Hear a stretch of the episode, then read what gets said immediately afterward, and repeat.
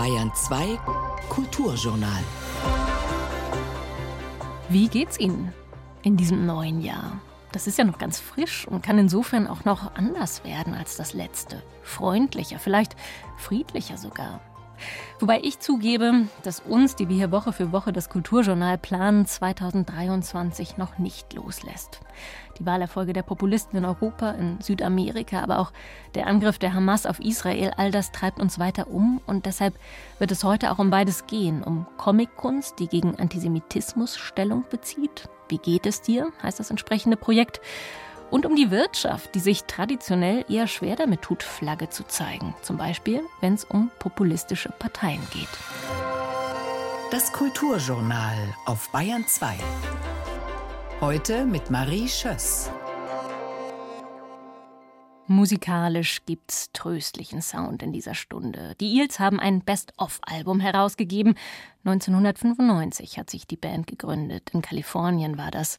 Und nach nun fast 30 Jahren, nach über zehn Studioalben mit Selbstironie und Dekonstruktionsversuchen, mit Weltschmerz, großer Sehnsucht und gleichzeitig feinem, pathosfreien Humor, darf man auch einfach mal zurückschauen. Wir schließen uns an, hier mit einem Titel aus dem 2014er Album The Cautionary Tales of Mark Oliver Everett. Mark Oliver Everett, das ist der Kopf der Band und der singt Where I'm From.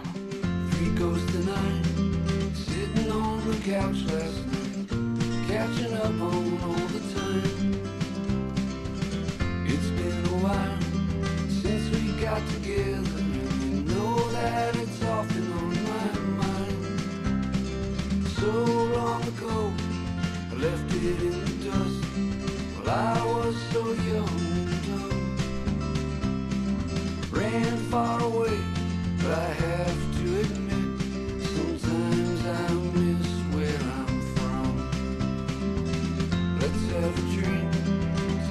everything that we went through, it wasn't always so bad.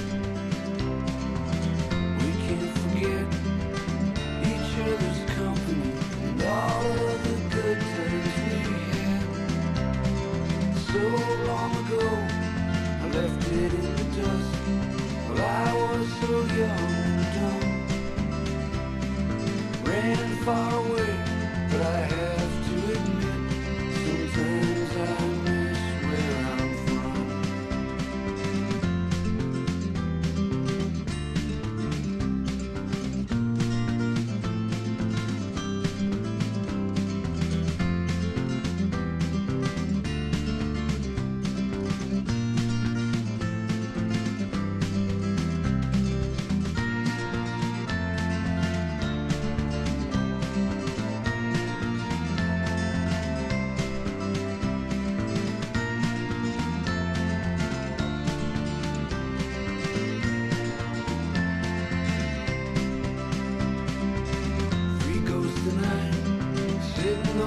Couch last night, catching up on all the time.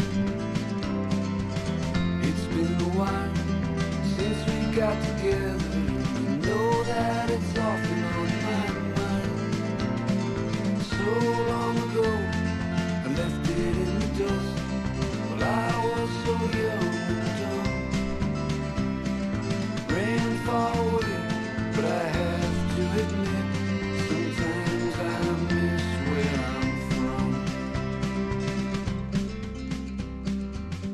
Alles gut? Diese Frage hat das alte Wie geht's vor ein paar Jahren schon konsequent ersetzt. Konnte man auf Wie geht's immerhin potenziell noch mit hm, eigentlich nicht so gut antworten, erlaubt man sich so eine Beichte bei Alles gut sicher nicht mehr. Alles gut kennt nur eine Antwort und die lautet Alles gut. Zeichnerinnen und Zeichner haben in dieser Woche die alte Frage, wie geht es dir, wiederbelebt. Sie wollen zu Beginn dieses Jahres erfahren, wie es Menschen geht, die von Antisemitismus, von Diskriminierung betroffen sind. Sie wollen ihre Geschichten hören, Bilder für sie finden und sie veröffentlichen. Und deshalb fragen sie ganz offen, wie geht es dir? Lilly Horn zum Beispiel, die nach dem 7. Oktober sagt, sicher fühle ich mich definitiv nicht mehr. Nils Beindker kennt ihre Geschichte.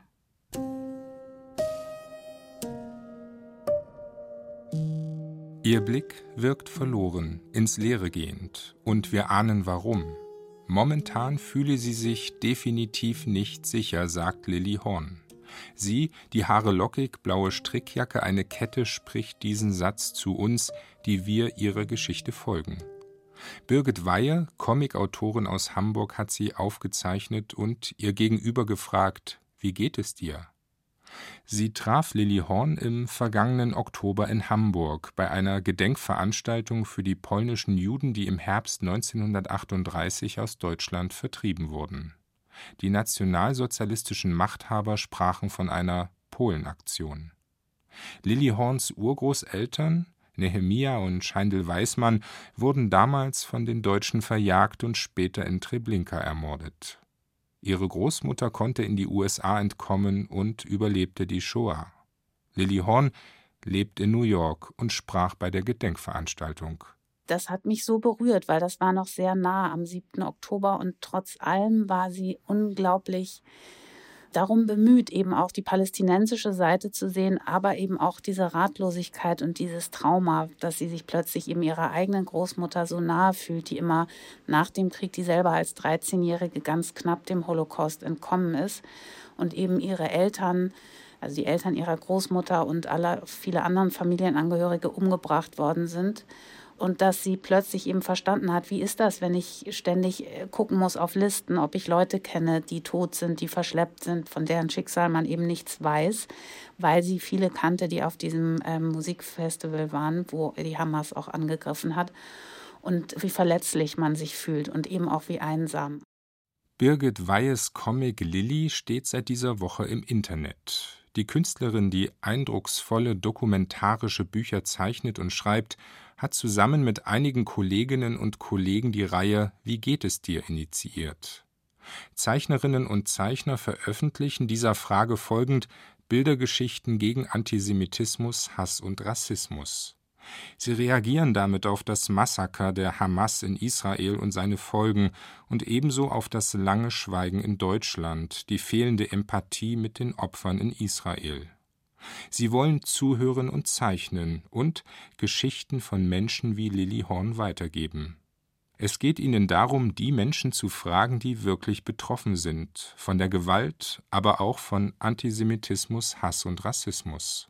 Die ersten Fragen waren dann auch sehr bestürzend, also dass wir festgestellt haben, ja, wir haben einfach lange nicht gefragt und das war dann so der Ausgangspunkt, dass wir gedacht haben, dann bilden wir eben Tandems, dass wir eben Leute fragen und es nicht darum geht, wie fühlen wir uns, die jetzt nicht so direkt davon betroffen sind, sondern eben wie fühlen sich die, die von diesem Konflikt betroffen sind. Und zwar, je länger wir dann darüber gesprochen haben und überlegt haben, wie es aussehen konnte, war uns auch klar, wir wollen eben eigentlich alle Seiten, alle Beteiligten mit ins Boot holen und befragen, wie geht es dir. Den Anstoß für die Aktion Wie geht es dir gab Michael Jordan aus Erlangen. Er ist Comiczeichner und Grafiker. Beim Gespräch ist zu spüren, wie sehr ihn die Ereignisse des 7. Oktober und ihre Folgen umtreiben. Juden in Deutschland haben immer mehr Angst, fühlen sich bedroht. Antisemitismus, Rassismus und Hass nehmen beständig zu. Und zugleich das lange Schweigen in der Gesellschaft. Michael Jordan telefonierte mit seiner Münchner Kollegin Barbara Jelin, die gerade ein großes Buch über Emmy Abel, Überlebende der Shoah veröffentlicht hat. Weitere Kolleginnen und Kollegen kamen dazu. Ich war im Oktober dann noch in Berlin zum Beispiel. Da habe ich äh, wahrgenommen, dass äh, die Bewachung der Gebäude und Schulen massiver geworden ist. Und auch in meinem Bekanntenkreis war die Bestürzung groß. Man hat einfach gemerkt, dass ganz viel Druck im Kessel ist und dass auch im Internet alle Seiten darauf lauern, jetzt irgendwie auf den anderen einzuhacken. Das hat bei vielen Leuten dazu geführt, dass sie sich einfach überhaupt nicht geäußert haben oder versucht haben, äh, eine Ratlosigkeit eigentlich, weil man den Konflikt oder die Folgen ja auch gar nicht so einordnen kann, von der großen Distanz aus schon gar nicht. Gegen die Ratlosigkeit wollen sie zeichnen, mit behutsamen, sensiblen und sehr persönlichen Annäherungen. Ebenso beziehen sie entschieden Stellung gegen Antisemitismus, Rassismus und Hass. Die ersten Comic-Geschichten sind online auf der Seite Wie geht es dir comics.de. Barbara Jelin erzählt auf einem Blatt, wie Emmy Abel einen Tag nach dem Massaker in der Gedenkstätte Ravensbrück gestrandet ist. Als Kind war sie im Konzentrationslager inhaftiert. Seit vielen Jahren ist sie dort als Zeitzeugin zu Gast, erzählt von ihren Erfahrungen. Jetzt wohnt sie dort im Gästehaus, verfolgt beständig die Nachrichten aus Israel und kann nicht schlafen. Deutschland, sagt sie, werde nie ihr Zuhause sein. Sie will zurück zu ihrer Familie, fährt dann wieder nach Israel und wünscht sich Frieden.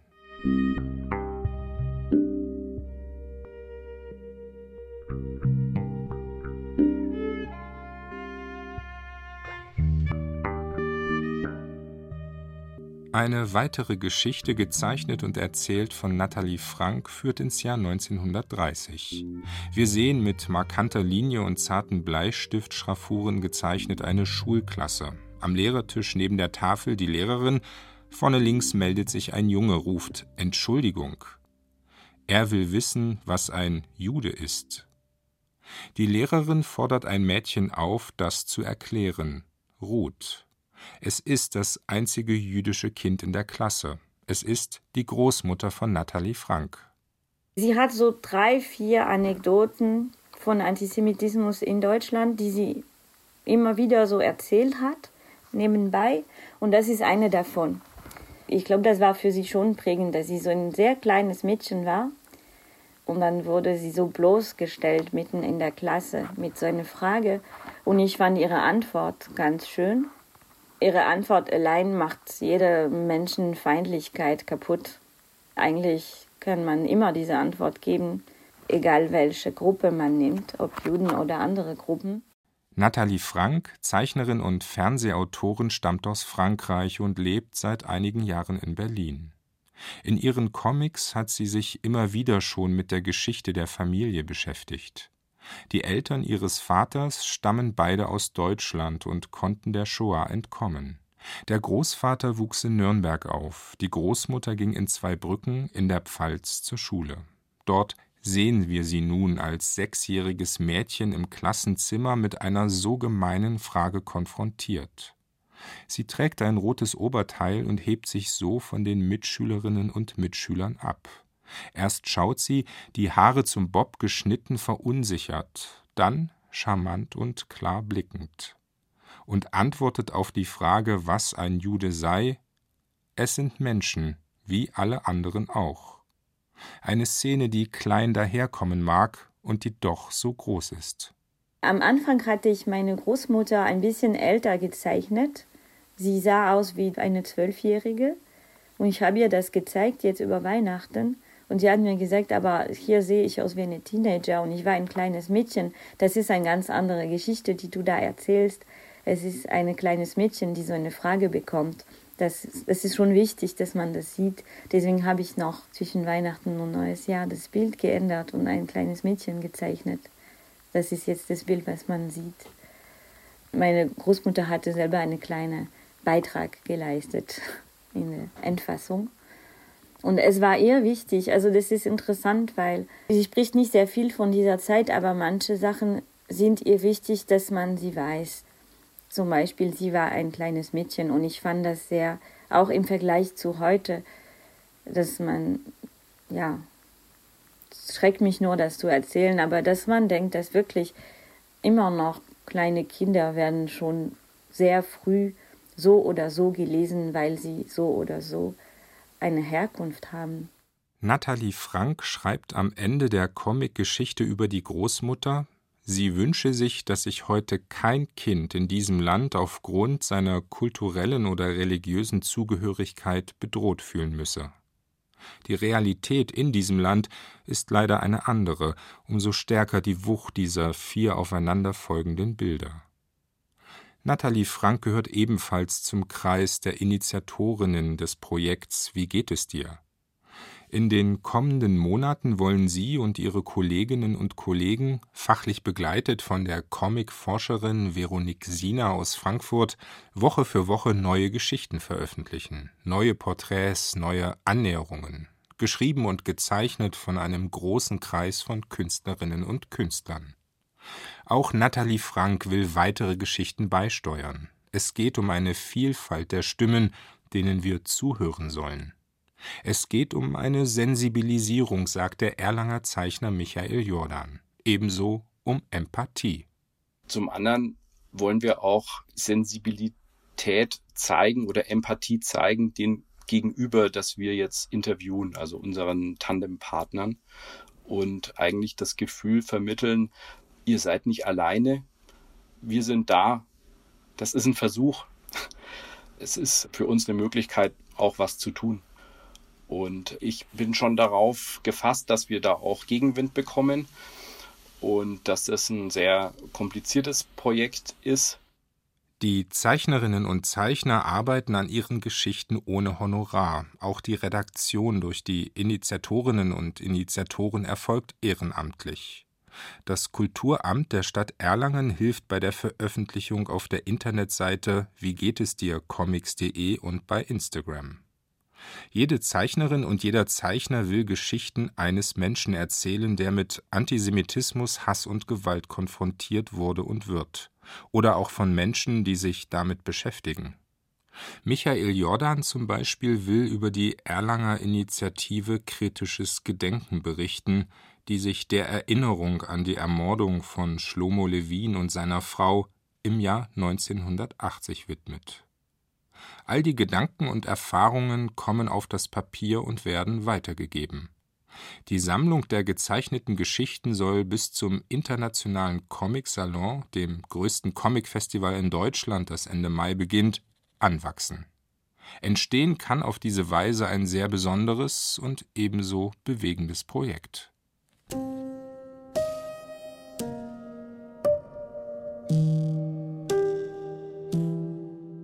Die Geschichte von Lilly, die Birgit Weihe weitererzählt, in ihren klaren, zurückhaltend kolorierten Bildern, versammelt auf kleinstem Raum so viel.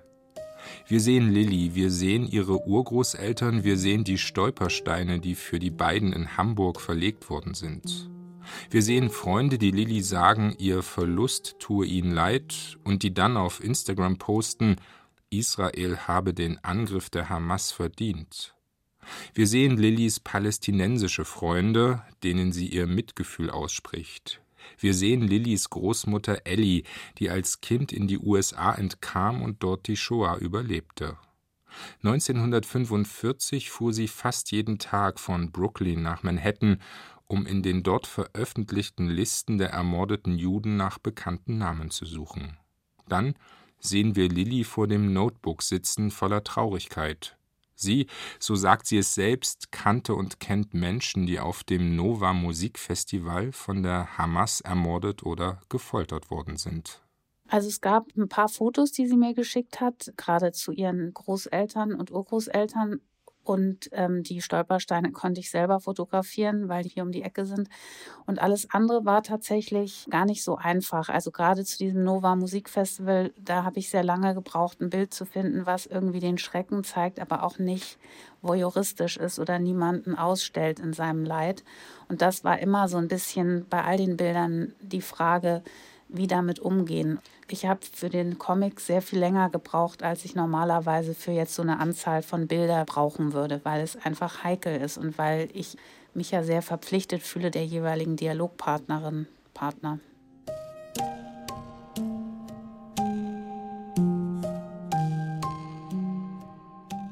Ganz am Ende der Bildergeschichte mit Lilly Horns Gedanken hat Birgit Weihe eine Taube gezeichnet. Im Schnabel trägt sie einen Zweig. Das Motiv illustriert einen Gedanken, der Lilly Horn intensiv beschäftigt.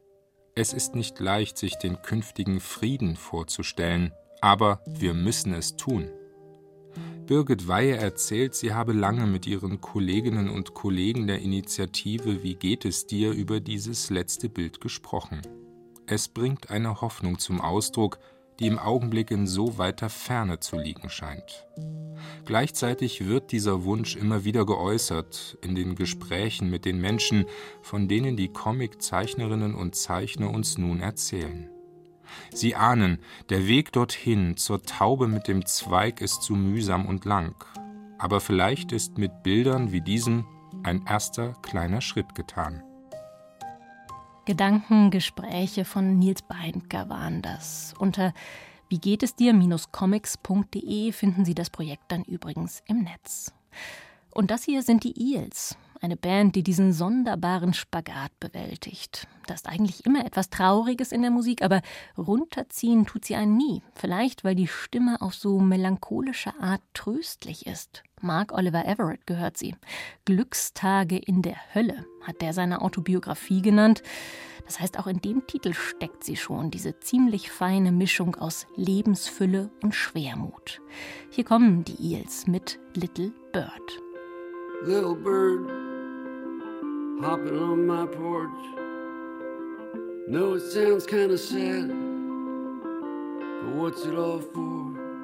Right now, you're the only friend I have in the world, and I just can't take out very much. Goddamn, I miss that girl.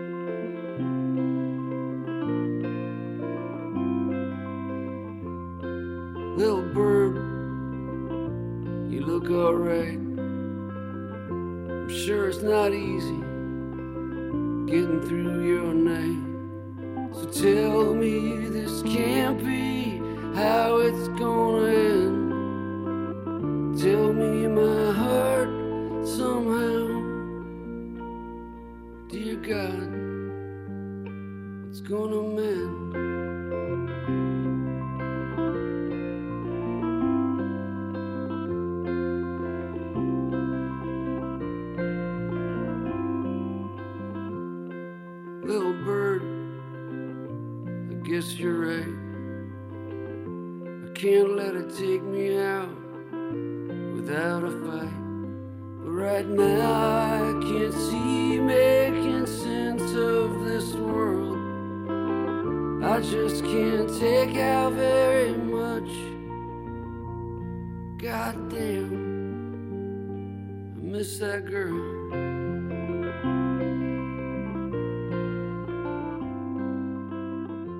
Zeichnerinnen, die Bilder für die Grausamkeit in der Gesellschaft finden. Zeichner, die eintreten wollen gegen Antisemitismus und Rassismus. Davon haben wir gerade gehört. Und überraschen kann so eine Aktion nicht mehr, weil Kulturschaffende eigentlich immer zu den Ersten gehören, die politisch Position beziehen.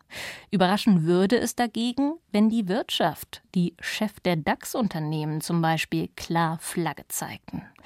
Vom großen Schweigen der Wirtschaft war im letzten Jahr immer wieder die Rede. Der Grund dafür war der erstarkende Populismus in Deutschland, in Europa grundsätzlich.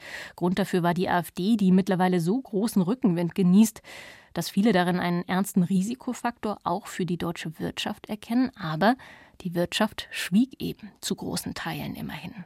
Warum, das fragen sich viele und ich leite die Frage heute weiter an Robert Gold. Er ist stellvertretender Leiter am Institut für Weltwirtschaft in Kiel. Schön, dass das klappt, Herr Dr. Gold. Danke, dass Sie sich die Zeit nehmen. Vielen Dank für die Einladung.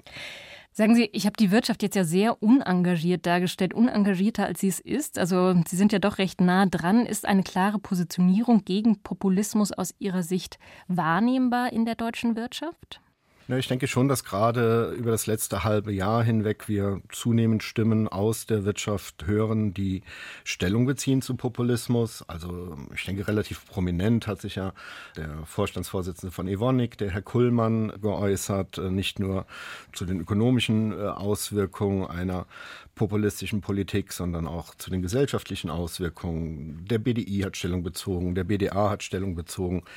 Es ist natürlich jetzt traditionell nicht unbedingt die Aufgabe und die Rolle von Unternehmen, sich aktiv in politische Diskurse einzubringen, aber aktiv äh, zu einzelnen Parteien Stellung zu beziehen oder Wahlempfehlungen abzugeben. Das wäre vielleicht auch etwas übergriffig, aber ich denke schon, dass man sieht, es gab auch vor kurzem noch mal eine Umfrage des Instituts der deutschen Wirtschaft unter Verbandspräsidenten der Arbeitgeberverbände und der Wirtschaftsverbände. Man sieht schon, dass sich einige Unternehmen Sorgen machen, was eine populistische Politik, eine Politik im Sinne der AfD für den Wirtschaftsstandort Deutschland bedeuten könnte. Und entsprechend sieht man dort auch äh, zunehmend eine Positionierung. Jedenfalls wäre das mein Eindruck. Sie sagen, BDI, BDA haben Stellung bezogen, unter anderem, also der Bundesverband der deutschen Industrie, die Bundesvereinigung der deutschen Arbeitgeberverbände. Ist das aus Ihrer Sicht denn eine breite Reaktion? Denn es gab ja schon einige Journalisten, die sich wunderten, warum äußern sich eigentlich so wenig? Warum ist das Schweigen also vergleichsweise doch relativ groß? Es ist breit. Also ich denke, die Tatsache, dass die Dachverbände hier sich sehr klar positioniert haben, ist äh, schon äh, außergewöhnlich und bemerkenswert. Ich frage mal umgekehrt, was wäre denn tatsächlich die Rolle von einzelnen Unternehmen würden wir es uns wünschen, dass wirklich eine Vielzahl einzelner Unternehmen Klarstellung zu einzelnen Parteien beziehen. Ich könnte mir eher vorstellen, dass Unternehmen äh, einzelne Politiken kommentieren. Das fände ich auch sehr äh, hilfreich und äh, da könnte sicherlich auch noch mehr getan werden. Beispiel wäre der Handwerksverband, der sich im letzten Jahr zur Migrationspolitik äh, geäußert hat und einfach mal aus Sicht des Handwerks dargestellt hat, dass ein erleichterter Arbeitsmarktzugang für Geflüchtete, die bereits im Land leben, sehr dabei helfen würde, dem Fachkräftemangel entgegenzuwirken. Und solche Statements, denke ich, können ja auch zu einer Versachlichung einer ansonsten häufig sehr ideologisch geführten Debatte beitragen. Ihr Arbeitgeber, das Institut für Weltwirtschaft, also hat ja schon ziemlich früh eigentlich begonnen, sich dieses Phänomens Populismus anzunehmen und die wirtschaftlichen Implikationen auch zu erforschen. Das ist heute wissenschaftlich verbreiteter, also nicht nur in der Soziologie, nicht nur in der Politikwissenschaft, sondern eben auch in der Wirtschaftswissenschaft. Warum waren Sie eigentlich so früh dran? Also was wollten Sie herausfinden und vielleicht ja sogar auch gesellschaftlich leisten mit dieser Forschung? Na, ich glaube, wir waren relativ früh aufgesprungen auf einen Trend, der sich inzwischen ausgebreitet hat, dass in der wirtschaftswissenschaftlichen Forschung, also wirklich in der reinen Forschung, zunehmend auch die sozialen, gesellschaftlichen Auswirkungen von ökonomischen Entwicklungen mit betrachtet werden. Wir sind jetzt ein Wirtschaftsforschungsinstitut, das heißt, wir machen Forschung und Beratung und da liegt es nahe, wenn man gute Politikberatung machen möchte, äh, sich nicht nur auf äh, wirtschaftliche Kennzahlen zu konzentrieren und auf die rein ökonomischen Auswirkungen von äh, Faktoren Faktoren wie Welthandel, Finanzkrise, sondern seitens der politischen Entscheidungsträger besteht ein großes Interesse daran, auch die gesellschaftlichen Auswirkungen besser zu verstehen. Und deshalb haben wir da eigentlich äh, relativ äh, früh das in unsere Forschung integriert. Und zu dem Zeitpunkt, als das losging, war einfach Populismus das große Thema. Wobei das wirklich am Anfang noch ganz interessant war. Ich hatte relativ früh ein Papier zur äh, Auswirkung der Globalisierung und des zunehmenden Welthandels auf Populismus Rechtspopulismus und hatte dann Ergebnisse, die halt äh, gezeigt haben, dass gerade rechtspopulistische Parteien profitieren. Das wollte am Anfang niemand glauben, weil jeder gesagt hat, nein, Leute, die von ökonomischen Schocks betroffen sind, die wählen doch linke Parteien, die, die wählen doch Parteien, die ihnen Umverteilungen versprechen. Tatsächlich kam dann Trump und Brexit und äh, inzwischen ist das etabliert, dass Menschen, die von ökonomischen Härten betroffen sind, dann doch eher äh, wieder nationalistische Politiken bevorzugen. Das ist ein total spannendes Beispiel, weil das ja heute wirklich Common Sense wäre. Wann war das, dass da sozusagen die Überraschung noch groß war? Ja, das ist richtig. Also die ersten Ergebnisse habe ich auf einer Konferenz vorgestellt 2013. Mhm. Und das äh, rief äh, wirklich äh, sehr viel Unverständnis hervor. Und dann innerhalb von zwei bis drei Jahren, also insbesondere mit dem Wahlsieg von Donald Trump, war das plötzlich Common Sense. Ich will gleich noch tiefer in die Frage einsteigen, wie sich die Wirtschaft positionieren könnte, aber vielleicht lohnt es sich davor doch mal zu klären, warum sie eigentlich Grund dazu hätte, also ob ihr der Populismus ganz konkret zum Problem werden könnte. Neulich berichtete das Handelsblatt über den VW-Konzern und über interne Spannungen sozusagen wegen rechter Betriebsräte. Aber ich würde doch vermuten, dass die Wirkung auf diesen Wirtschaftsstandort Deutschland doch noch deutlich umfassender sein dürfte, als das jetzt in so einem kleinen Ausschnitt sozusagen hinter den Kulissen deutlich wird. Wie schätzen Sie das grundsätzlich ein? Was ändert sich wirtschaftlich gesehen für Deutschland mit einem Erstarken der der AfD?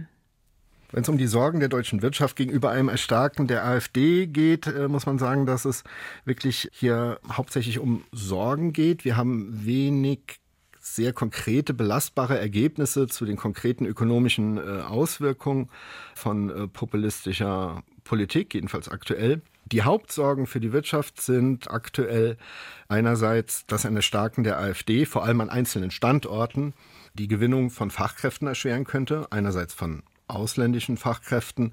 Andererseits ist aber auch äh, erschwert, hochqualifizierte Menschen an einzelne Standorte zu ziehen oder zu binden, weil hochqualifizierte Menschen sehr häufig eine Haltung haben, die wir als, als Love of Variety, als, als Liebe zur Vielfalt äh, bezeichnen und äh, davor zurückschrecken könnten, in Regionen zu ziehen, in denen die AfD besonders stark ist. Eine andere Sorge, die häufig geäußert wird, ist äh, die Sorge, dass ausländische Investoren abgeschreckt werden könnten.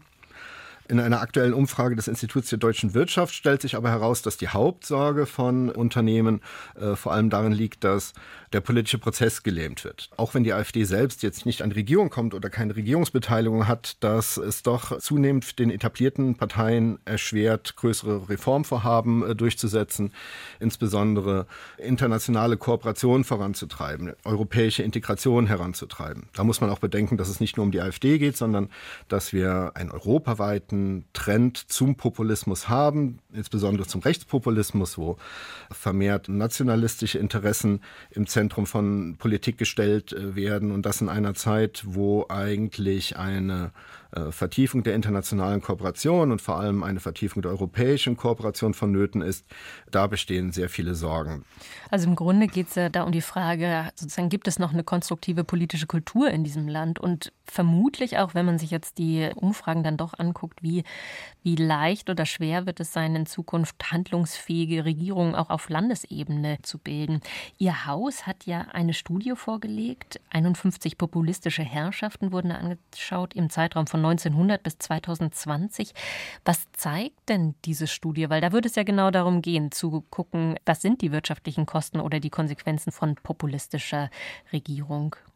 Ja, das ist tatsächlich eine relativ bahnbrechende Studie, weil bislang hatten wir das Problem, dass wir einzelne Fallstudien hatten zu populistischen Regierungen, aber wenig systematische Erkenntnisse dazu, wie erfolgreich oder nicht erfolgreich eigentlich populistische Regierungen sind und welche Auswirkungen sie auf die wirtschaftliche Entwicklung von Ländern haben. Und die Kollegen Funke, Trebech und äh, Schulerik haben sich hier wirklich die Arbeit gemacht, Daten zu sammeln für, ich glaube, über 60 populistische Regierungen weltweit seit 1900 bis heute und sehr systematisch auszuwerten, wie sich die Ökonomien in diesen Ländern entwickelt haben, nachdem populistische Regierungen an die Macht kamen. Und es äh, zeigt sich tatsächlich sowohl für rechtspopulistische als auch für linkspopulistische Regierungen, sowohl historisch als auch für die aktuelleren Jahre, dass nachdem populistische Regierungen an die Macht kamen, es gibt häufig in den ersten Jahren einen gewissen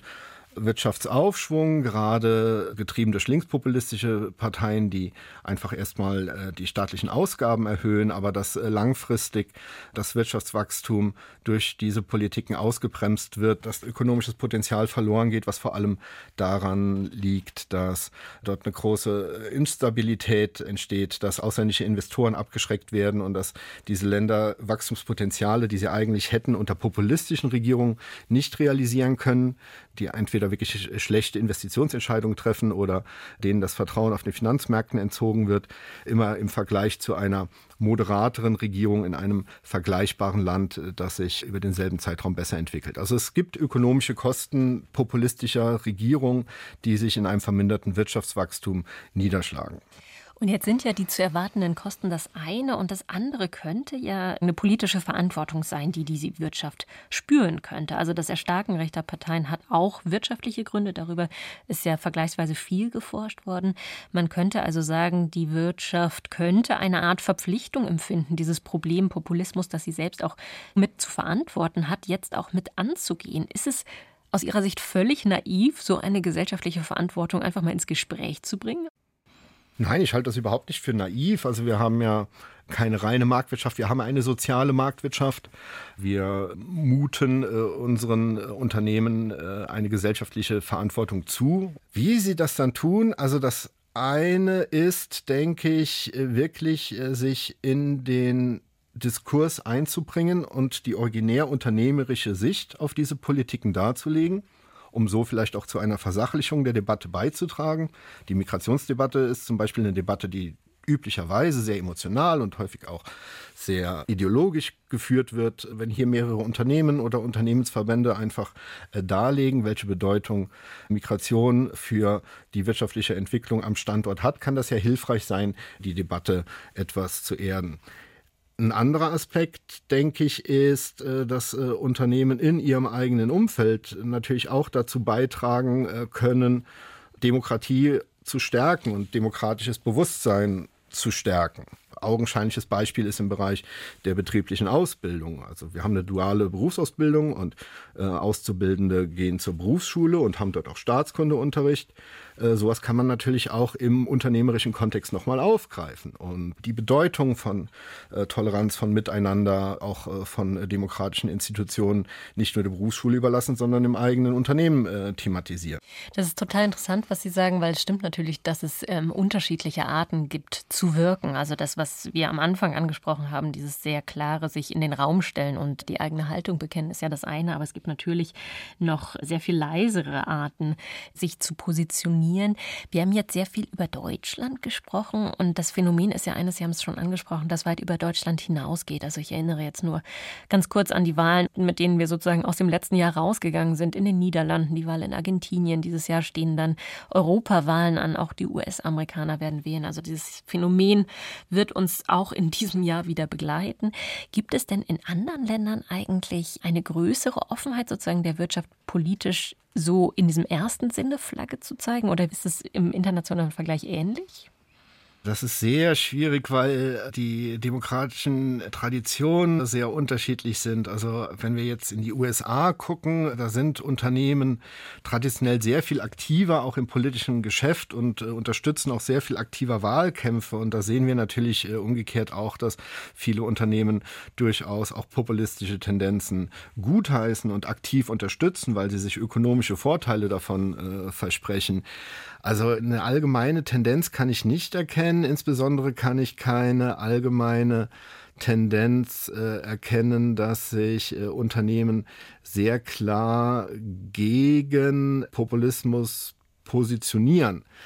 Ich finde das aber auch eigentlich nicht ungewöhnlich, weil zumindest wenn wir uns auf Europa beschränken, glaube ich, es auch eine gewisse Gefahr gäbe, dass das kontraproduktiv wirkt. Also eine alt zu enge Verschränkung zwischen politischer Sphäre und ökonomischer Sphäre wollen wir eigentlich auch nicht haben. Ne? Und das ist ja nicht nur in Deutschland so, sondern das gilt ja für die meisten Menschen, dass wir aus, aus äh, liberaldemokratischer Sicht doch auch eher skeptisch äh, sind, wenn Unternehmen und äh, Politik zu eng verschränkt äh, sind. Und vor dem Hintergrund ist mir jetzt kein Beispiel bekannt, wo einzelne Unternehmen sehr aktiv gegen einzelne populistische Parteien vorgehen. Was wir, denke ich, schon in der Breite beobachten, äh, sind äh, allgemeinere Kampagnen für mehr Toleranz und Unterstützung für zivilgesellschaftliche Akteure, die sich äh, in dem Bereich engagieren. Gerade im Bereich Offenheit für Migration, da das ja ein Phänomen ist, das eigentlich alle europäischen Volkswirtschaften betrifft, dass unsere wohlfahrtsstaatlichen Systeme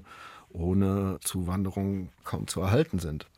Ich habe angefangen mit dem Vergleich ja zur Kulturszene, weil es dort so eine gewisse Routine gibt, sage ich mal, sich politisch zu positionieren und das auch ganz klar offen als Theaterhäuser zum Beispiel zu tun.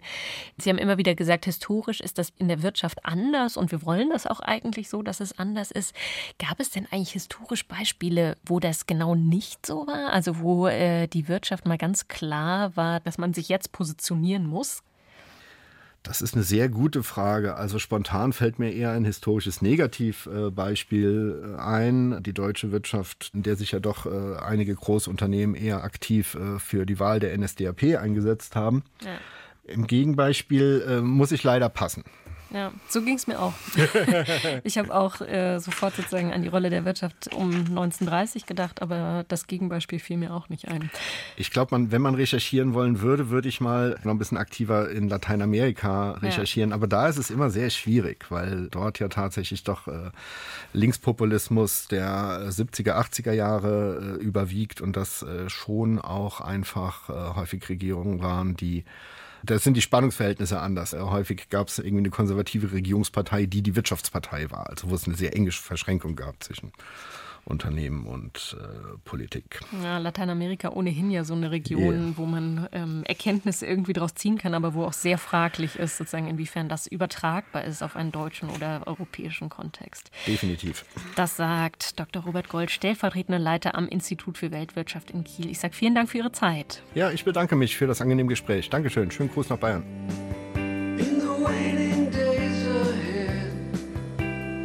gotta look back down the not too late. All the stupid things I said, the people I hurt and let down. Well, I hope that it's not my fate. To keep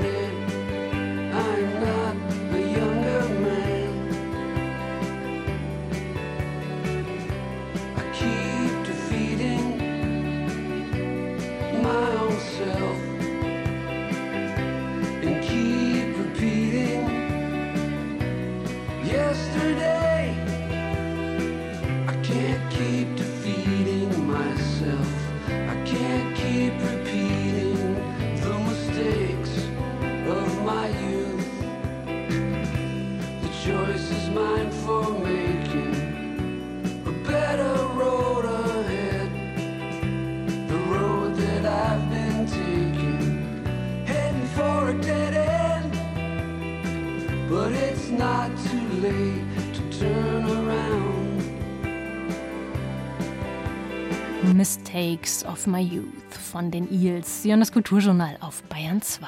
Und hier im Kulturjournal gestand die große Jugendbuchautorin Susan Kreller einmal, dass sie keine Autorin fürs Happy End sei, dass sie einfach nicht glaube an eine Chronologie des Glücks, hier der Anfang in der Finsternis und da das heitere Ende im Sonnenschein.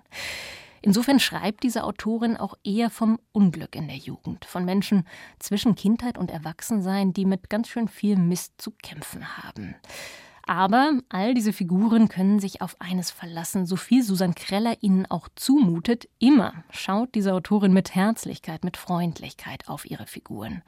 Und genau dieser freundlichen Haltung ist sie jetzt fürs Kulturjournal auf die Spur gegangen. Zwischen den Jahren hat sie einen Essay geschrieben, der, das immerhin ist meine Hoffnung, einen Impuls gibt für ihr neues Jahr. Allein schon dieses Wort Freundlichkeit. Uralt, gut abgehangen und schon im Mittelhochdeutschen als Fründlichkeit in fast aller Munde. Damals allerdings eher im Sinne von Freundschaftlichkeit. Im Grunde bedeutet Freundlichkeit aber auch heute nichts anderes als für einen anderen Menschen wie ein Freund sein. Manchmal nur für drei Sekunden, ein paar Minuten, für die Dauer eines halben Wimpernschlags.